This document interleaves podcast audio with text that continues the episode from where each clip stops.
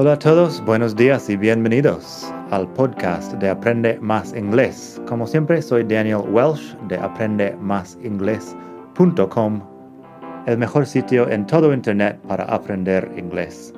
Este podcast te ayudará a hablar inglés como un nativo. Vamos allá.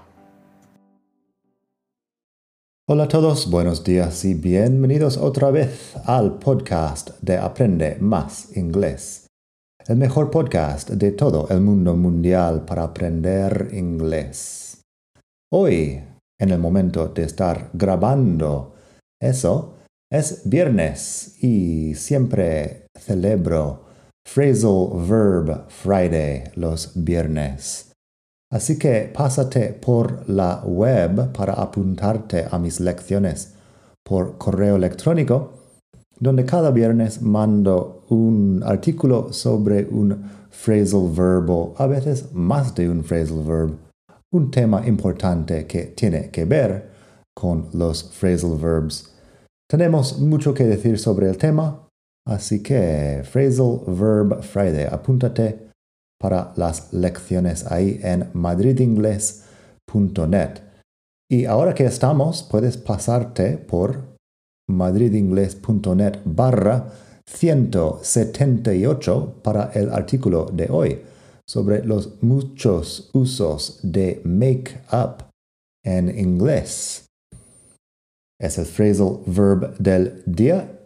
Hoy vamos a celebrar Phrasal Verb Friday aquí en el podcast también. Make up tiene varios usos. Y quizá sabes algo sobre make up ya, pero mucha gente se confunde con make up. El phrasal verb make up significa varias cosas, pero maquillarse no es uno de ellos, o una de ellas, supongo. Maquillaje es make up, todo junto como una palabra, make up. A veces lo ves con guion, pero hoy en día más común make-up. Todo junto una palabra. Eso, maquillaje. Lo que decimos para maquillarse sería put on make-up. Put on make-up, ponerse, maquillaje. Hay otros verbos también que podemos usar con maquillaje. Podemos decir wear make-up, que es llevar maquillaje Podemos decir take off makeup, que es quitar maquillaje. Pero por lo general, makeup es un sustantivo y tiene que ir con otro verbo. Put on makeup, wear makeup, take off makeup, normalmente con una persona. Así que vamos a ver un par de ejemplos, escuchar un par de ejemplos de este uso. She's in the bathroom putting on her makeup. Está en el baño maquillándose. She's in the bathroom putting on her makeup. Luego tenemos, she always wears a lot of makeup when she has job interviews. Siempre lleva mucho maquillaje cuando tiene entrevistas de trabajo. She always wears a lot of makeup when she has job interviews. Luego tenemos Tina took off her makeup, brushed her teeth, and went to bed. Tina se quitó el maquillaje, uh, limpió los dientes y se fue a la cama. Tina took off her makeup, brushed her teeth, and went to bed. Y fíjate que estos de put on y take off son también phrasal verbs que son importantes. Así que eso no uses make up como maquillarse que no suena nada bien. Por lo contrario, si tenemos make up que significa otras cosas, make something up puede ser inventar algo, especialmente una historia, una excusa. Cuando algo está inventado por un, científico, por ejemplo, usamos invent. Pero make up a story, make up an excuse. She always makes up stories to tell her kids at bedtime. Siempre inventa historias para contar a sus hijos a la hora de dormir. She always makes up stories to tell her kids at bedtime. Luego tenemos, he made up an excuse about why he couldn't be at work on time. Se inventó una excusa para, bueno, una excusa de por qué no podía llegar a tiempo al trabajo. He made up an excuse about why he couldn't be at work on time. Luego tenemos that didn't happen, he just made it up. Eso no pasó, se lo inventó. That didn't happen, he just made it up. Como dije, si un científico inventa algo literal, usamos invent. The television was invented by John Logie Baird in 1926.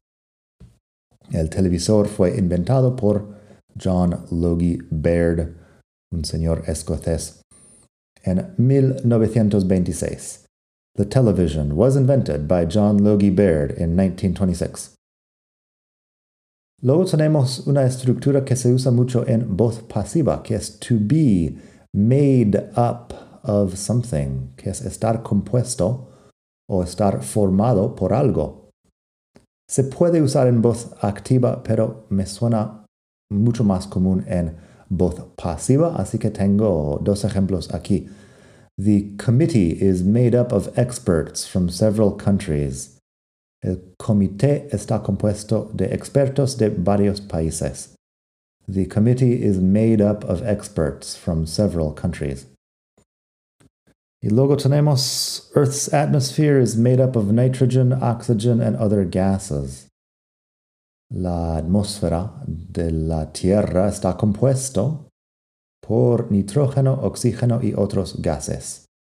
Earth's atmosphere is made up of nitrogen, oxygen, and other gases. Así que eso, to be made up of something, es estar compuesto de algo. Make up with somebody es hacer las paces o reconciliarse.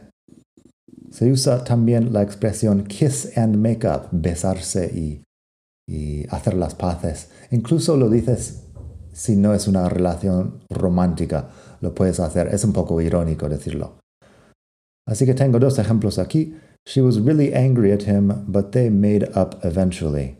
Estaba muy enfadada con él, pero hicieron las paces al final. She was really angry at him, but they made up eventually.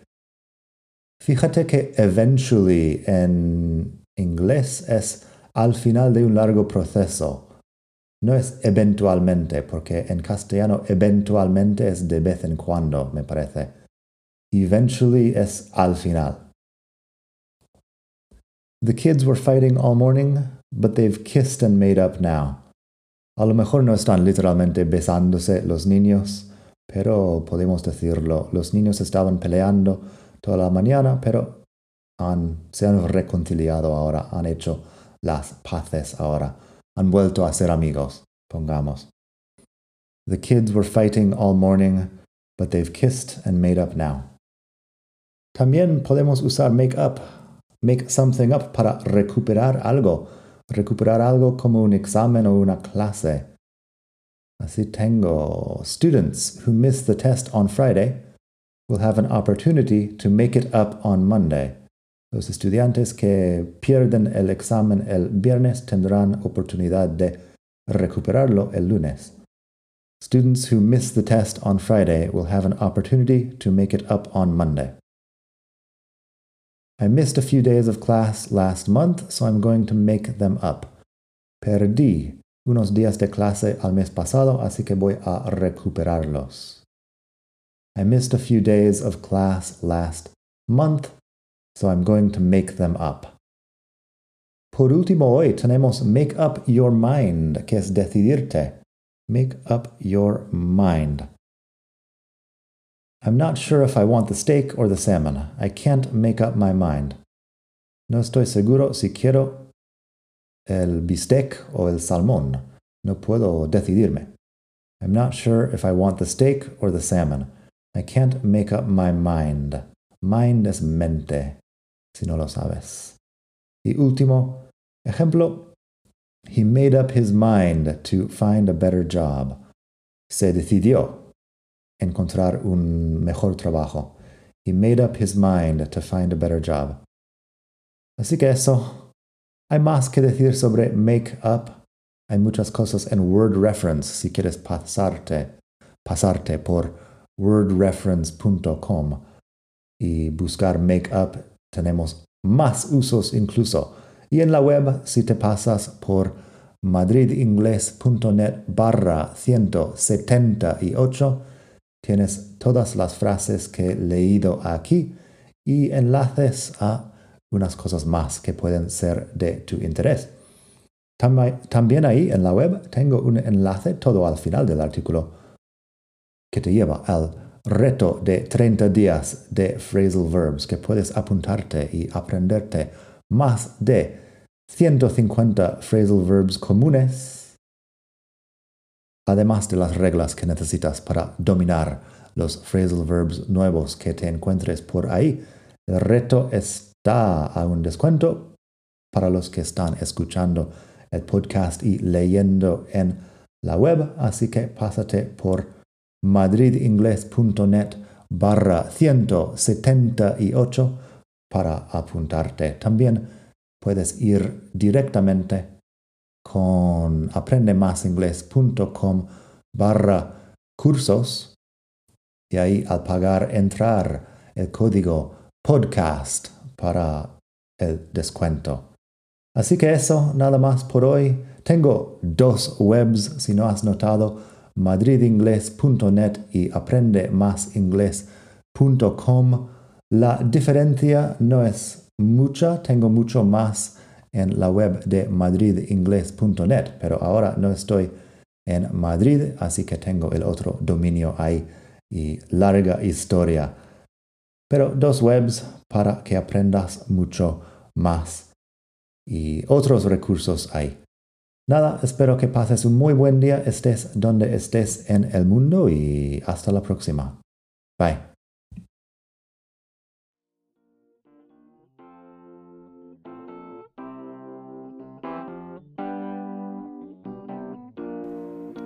Gracias por escuchar. Como siempre puedes pasar por mi web aprendemasingles.com. Para mucho más tengo vocabulario, expresiones para hablar, phrasal verbs, gramática, pronunciación y mucho más en la web. Nada más por hoy, espero que pases un muy buen día. Hasta la próxima.